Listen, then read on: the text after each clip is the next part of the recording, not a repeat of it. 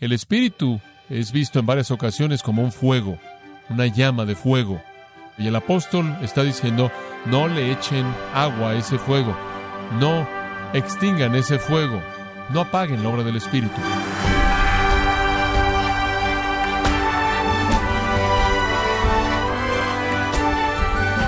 Usted bienvenido a esta edición de Gracia a vosotros con el pastor John MacArthur.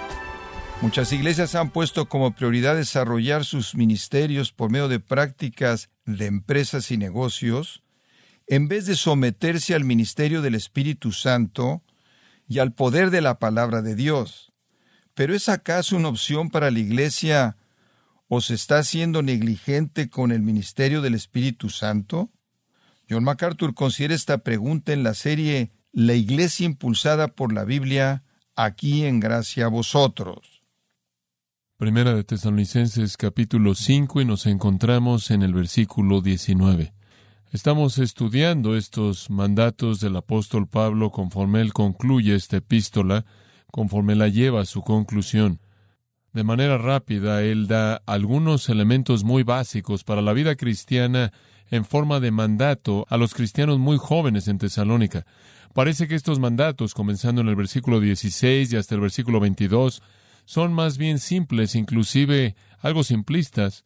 Necesitamos recordar que mientras que son simples, por un lado, por otro lado, son profundos. Y también necesitamos recordar que esta es una congregación de creyentes relativamente nuevos. La iglesia tiene unos cuantos meses de edad. Ninguno de los creyentes ahí tiene más edad que esa en términos espirituales y por lo tanto tienen la necesidad de un recordatorio y resumen de los elementos básicos de la vida cristiana.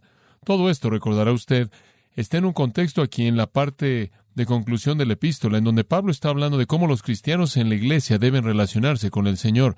Él ha estado hablando acerca de cómo crece un rebaño saludable. Y usando la metáfora del rebaño hemos señalado que él estaba enseñando acerca de cómo las ovejas deben relacionarse con sus pastores, cómo los pastores deben relacionarse con sus ovejas. Esto es pastores y congregación. Después, él habló acerca de cómo la congregación debe relacionarse entre sí y ahora él está hablando acerca de cómo la congregación o las ovejas deben relacionarse con el gran pastor, el Señor mismo.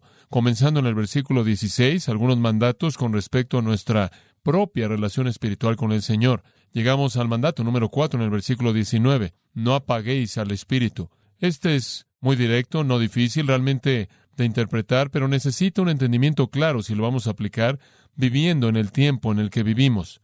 Permítame decir en primer lugar que hay algunos comentaristas, de hecho, un buen número de ellos, que piensan que el versículo 19 realmente está conectado a los siguientes tres versículos, que esta es una referencia a algunos abusos que se estaban llevando a cabo en la iglesia tesalonicense con respecto a los dones carismáticos y que cuando Pablo dice no apaguéis al espíritu y no menospreciéis las profecías, sino examinadlo todo, retened lo bueno, absteneos de toda especie de mal. Él realmente está ofreciendo un correctivo porque estaban abusando los dones carismáticos.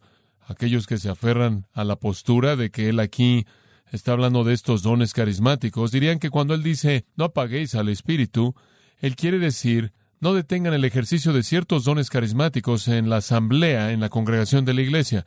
Particularmente entonces en el versículo 20, no menospreciéis las profecías que vienen por el Espíritu Santo y después en el versículo 21 y 22 lo interpretarían como si dijera, sin importar lo que se diga, necesitan examinarlo y si es bueno aferrarse a él y si es malo abstenerse de él.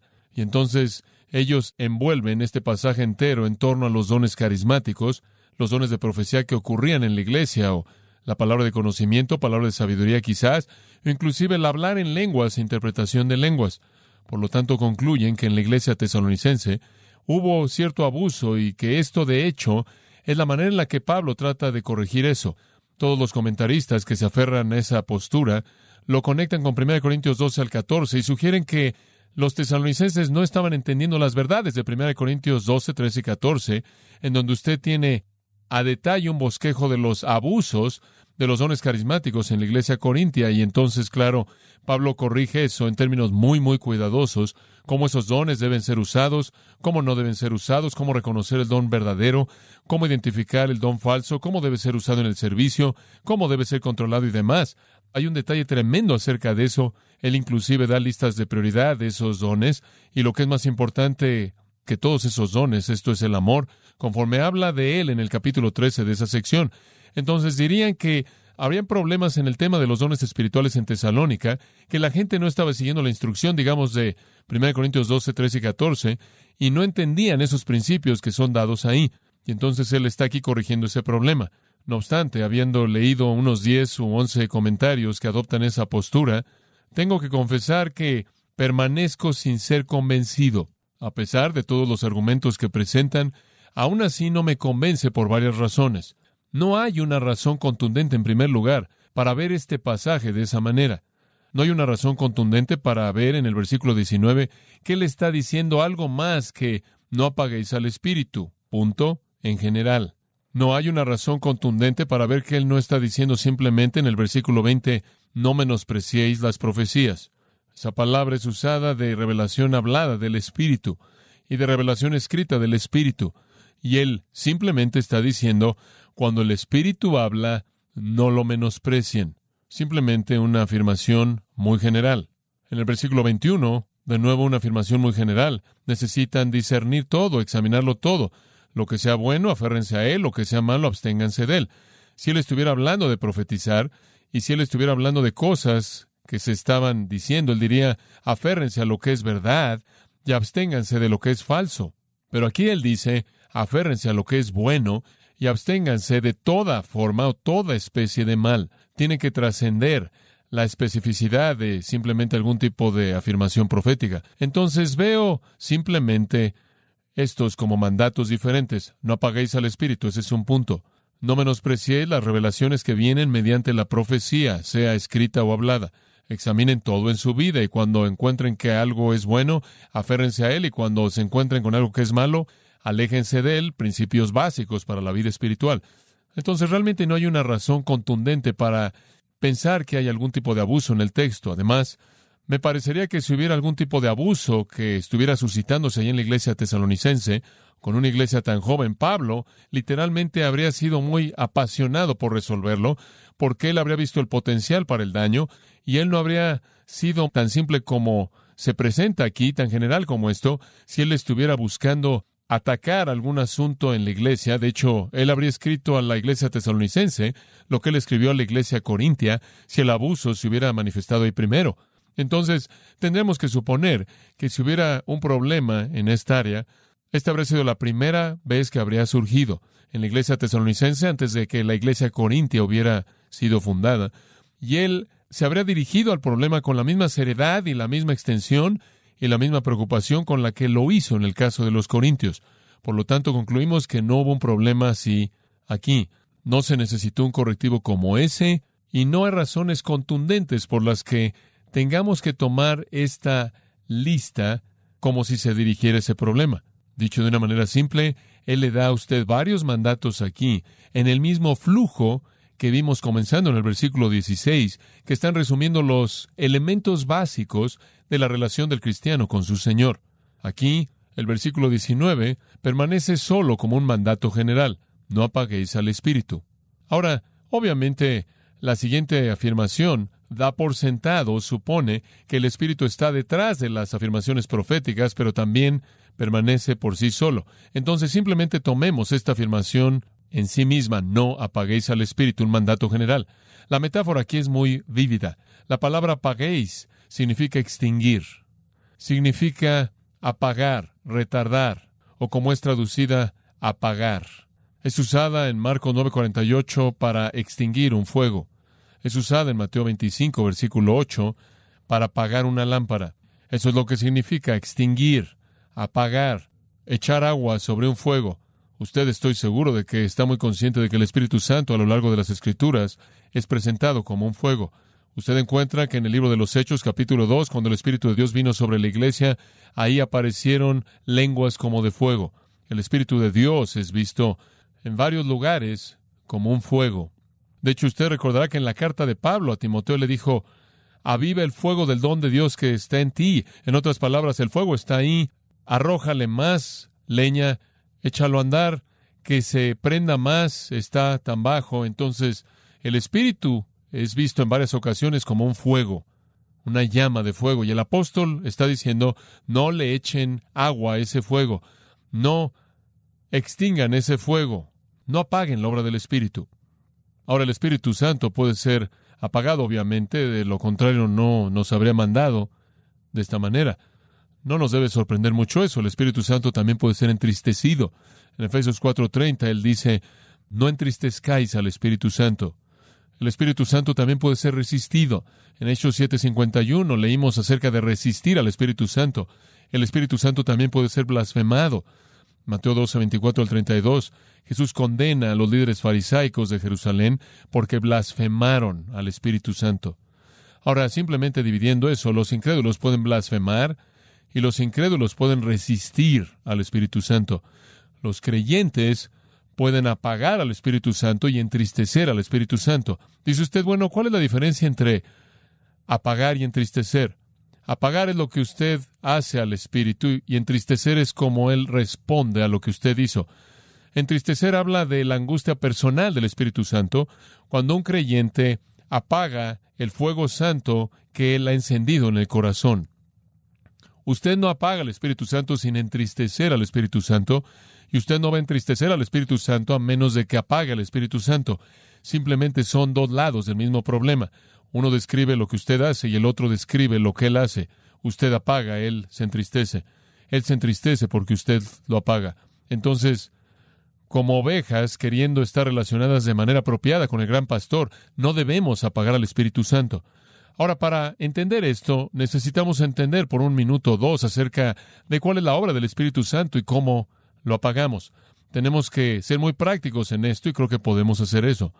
Usted se acordará que cuando nuestro Señor se acercaba a su muerte y su crucifixión era inminente, y su crucifixión era inminente, Él prometió enviar otro ayudante, el Espíritu Santo, el Espíritu de verdad, quien era exactamente como Él.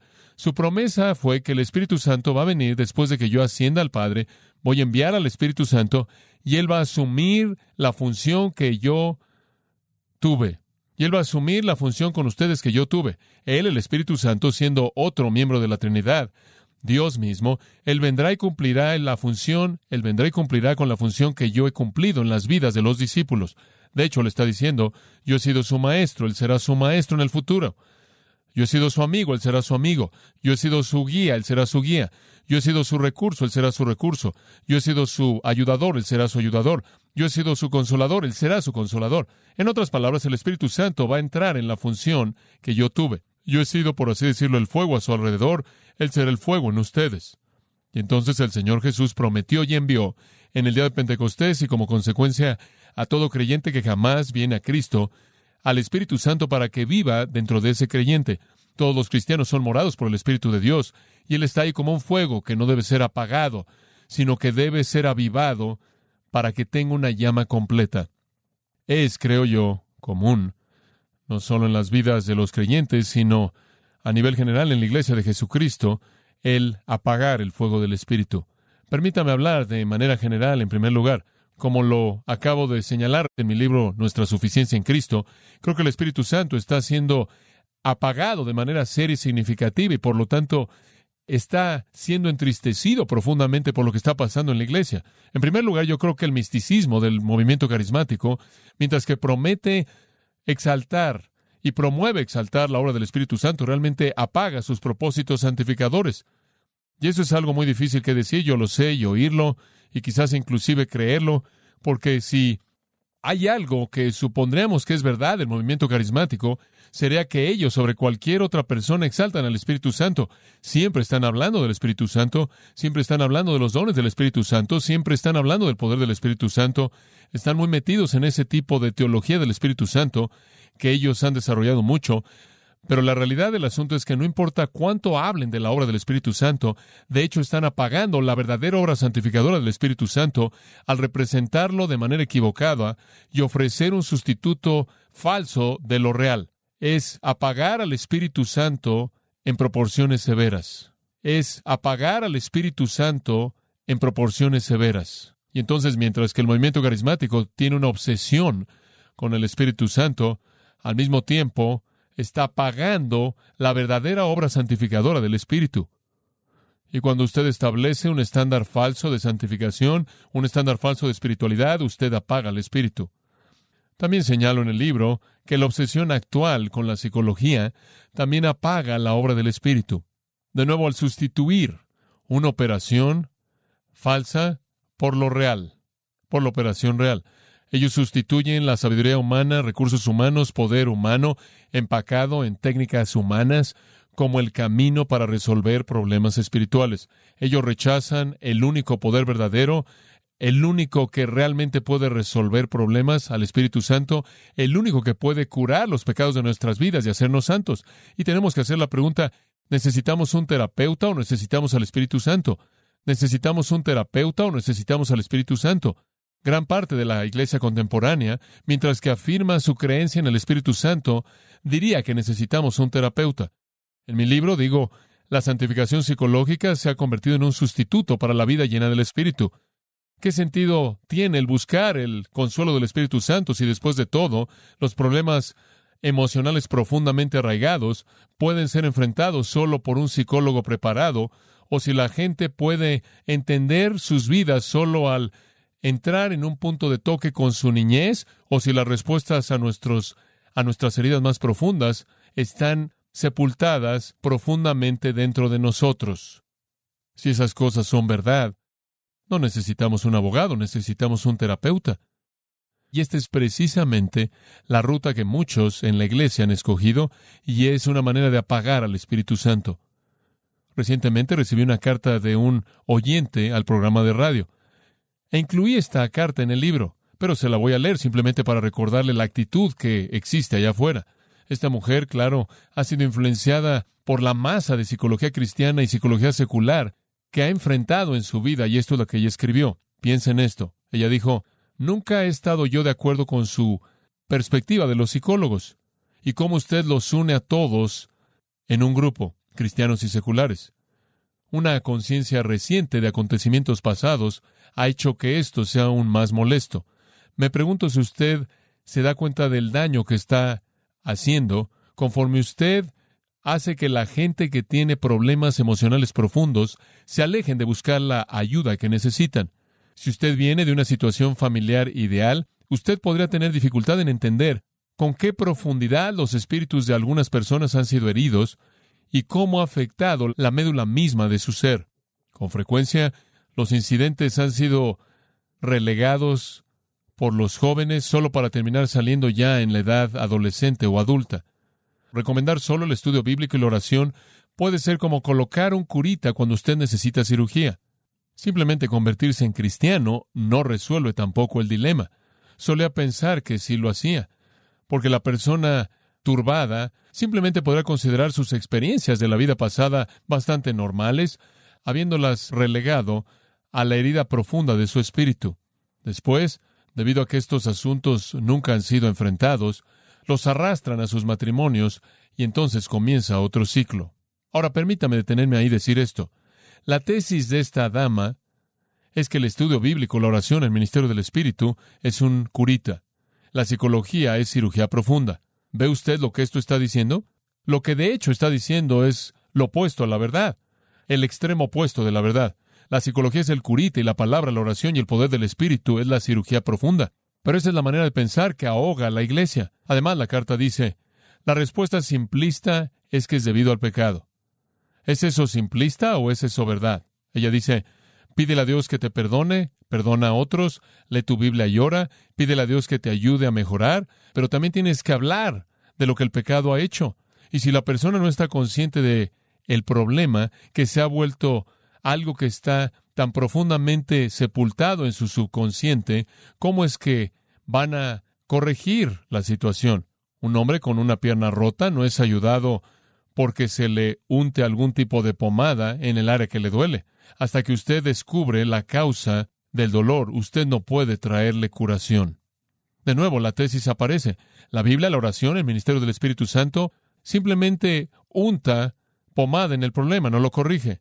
Para corregirlo, usted necesita ir más profundo del lugar al que los recursos espirituales lo pueden llevar. Eso es algo sorprendente. Además, no refleja nada más que una manera de pensar evolucionista, freudianismo ateo, el cual dice que la gente es como es porque han sido afectados por mucha basura en su id. Todo está escondido debajo de la superficie y de alguna manera tiene que ser sacado y tienen que ser curados, lo cual de nuevo no es lo que dice la información bíblica y no tiene correlación en absoluto con la obra del Espíritu. Tantas personas han creído esto y no es nuevo. Esto se remonta a Gálatas capítulo 3. En Gálatas capítulo 3, versículo 3, él dice, ¿Sois tan necios, habiendo comenzado por el Espíritu, ahora estáis siendo perfeccionados por la carne? ¿Han encontrado alguna técnica humana, metodología, terapia humana, lo que sea, que va a hacer lo que realmente es profundo, real, porque el Espíritu no lo puede hacer? Digo, ¿es así de ridículo? ¿Comienzan en el Espíritu y creen que van a ser perfeccionados por la carne? ¿Qué quiere decir con eso? Piénselo. ¿Cree que el Espíritu Santo puede llevar a cabo la obra salvadora, la obra transformadora, la obra justificadora? El Espíritu Santo vino a su vida y en el poder del Evangelio lo llevó de la muerte a la vida, de la oscuridad a la luz, del infierno al cielo, del pecado a la santidad, de ser hijo de Satanás a ser hijo de Dios. El Espíritu Santo hizo todo eso, pero no puede llevar a cabo la obra santificadora. ¿Cree usted que el Espíritu Santo tuvo el suficiente poder como para convencerlo de su pecado, incluyendo el que usted estuviera cansado de su propio esfuerzo personal de agradar a Dios por sí solo, que el Espíritu Santo tuvo el suficiente poder como para hacerlo arrepentirse de un sentido de vergüenza por su pecado y un temor de la ira de Dios para volverse de su pecado y seguir a Cristo? Está diciendo que el Espíritu Santo tuvo el suficiente poder para activar el Evangelio, para que usted pudiera entender la verdad en su condición de muerte espiritual y que el Espíritu de Dios tuvo el suficiente poder para regenerarlo y hacer que usted fuera totalmente nuevo, implantar la simiente misma de la vida de Dios dentro de usted, y Él hizo todo eso, pero Él ahora no puede enfrentar los problemas que usted enfrenta. Me parece que el trabajo duro ya se hizo, y cuando usted fue salvo, en el momento de su conversión, el Espíritu de Dios llevó a cabo una renovación completa y total de su corazón. Hubo una transformación radical, milagrosa y sobrenatural. Lo apartó a usted del pecado, a Dios, lo colocó en el cuerpo de Cristo. El Espíritu Santo estableció su residencia permanente dentro de usted. Él lo dotó para el servicio espiritual. Él lo aseguró y lo selló para la gloria eterna. Él derramó el amor de Dios en su corazón. Él lo hizo un verdadero adorador de Dios y amante de los hombres. Él hizo todo eso en el momento de su salvación. Y Pablo le dice a los Gálatas y a cualquier otra persona que viene con este mismo tipo de necedad, me están diciendo que Él hizo todo eso y ahora ustedes no pueden confiar en Él para lo demás.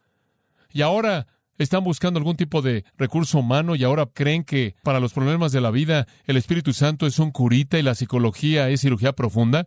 Eso es necedad absoluta, necedad total. Observe cuál es la obra del Espíritu. Considerémosla. Ahora, hemos hablado del hecho de que en la cultura cristiana en la que vivimos en la actualidad, hay una manera de apagar el espíritu mediante la psicología, mediante el misticismo y el movimiento carismático.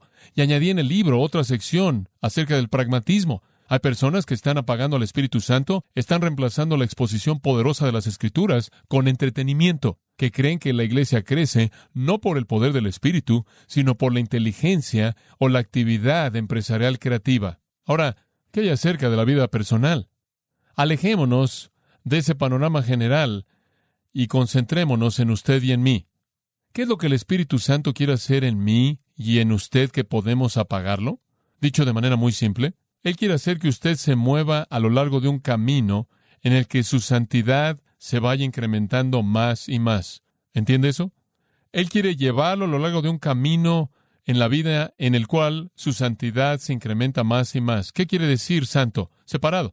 Él quiere separarlo usted más y más del pecado. Y entre más se aleja usted del pecado, usted se acerca más a Dios. Simplemente es un proceso de separación. Él quiere producir en usted una frecuencia decreciente de pecado, la frecuencia decreciente de pecado, el poder decreciente de la tentación, la preocupación decreciente con el mundo, el ser de manera decreciente víctima de la carne e incrementar su anhelo por Dios. Ese es el progreso de la santificación. Ese es un movimiento hacia la santidad. Esa es su obra. Y la meta de eso, claro, la meta perfecta de eso es Jesucristo. Prosigo a la meta, ¿verdad? Al premio. Y es Cristo Jesús. Quiero ser como Cristo. David, el salmista, dijo, yo estaré contento, estaré feliz, estaré satisfecho cuando despierte a tu semejanza. Esa es mi meta. Pablo dijo, sufro dolores de parto hasta que Cristo sea completamente formado en ustedes. Gálatas 4:19. Y Colosenses dice, trabajamos predicando, enseñando, amonestando a todo hombre, a fin de presentar perfecto a todo hombre en Cristo. Queremos que sean como Cristo. Queremos que sean semejantes a Cristo. Ustedes. Entonces el Espíritu Santo quiere moverlo de donde usted está para que sea como Cristo a lo largo de un camino en el que la santidad se incrementa cada vez más. Eso es la santificación. Simplemente es un proceso de separación, más y más separado. Eso es lo que Él quiere hacer. La santidad fue como una semilla plantada en el momento de su salvación que crece. Y conforme crece, da más y más y más y más fruto. Y esa es la obra del Espíritu Santo. Ahora eso es lo que el Espíritu desea hacer. La psicología no puede hacer eso. La sabiduría humana no puede hacer eso. Nada puede hacer eso más que el Espíritu Santo. El único agente que puede hacerlo es el Espíritu Santo. Usted puede apagar al Espíritu en el progreso de esa santificación al sustituir las experiencias estáticas, las emociones, los sentimientos, la metodología, la metodología terapeuta, la metodología de terapia, las fórmulas, técnicas humanas, lo que sea pragmatismo, misticismo, a través de lo intuitivo, la experiencia que se valida por sí sola en términos humanos, la psicología, las emociones, los sentimientos, todo eso nunca hará lo que el Espíritu hace y solo Él puede hacer.